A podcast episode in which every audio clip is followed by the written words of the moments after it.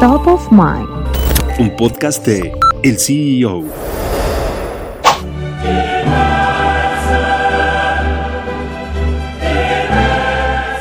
El empresario ruso Roman Abramovich es dueño del Chelsea desde el 2003, pero el magnate cedió la administración del club tras la invasión de Rusia a Ucrania. ¿Con qué otros negocios cuenta Abramovich y cómo los consiguió?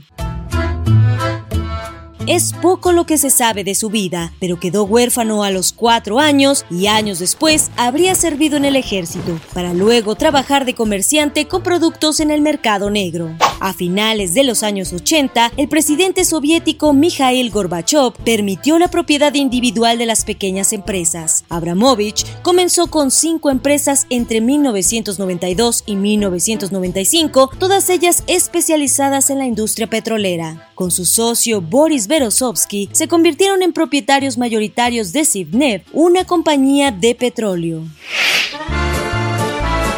En los años 90, Abramovich también adquirió propiedades privadas de aluminio. En septiembre del 2005, vendió el 73% de Sivnev a Gazprom, una empresa controlada por el gobierno ruso por 13 millones de libras. Un año después, en mayo del 2006, Abramovich anunció planes para comprar 54% de los productores de acero más grande de Rusia, Evraz. Hasta el momento, sus empresas siguen operando, pero Roman Abramovich ha sido uno de los empresarios etiquetados para recibir sanciones tras la invasión de Rusia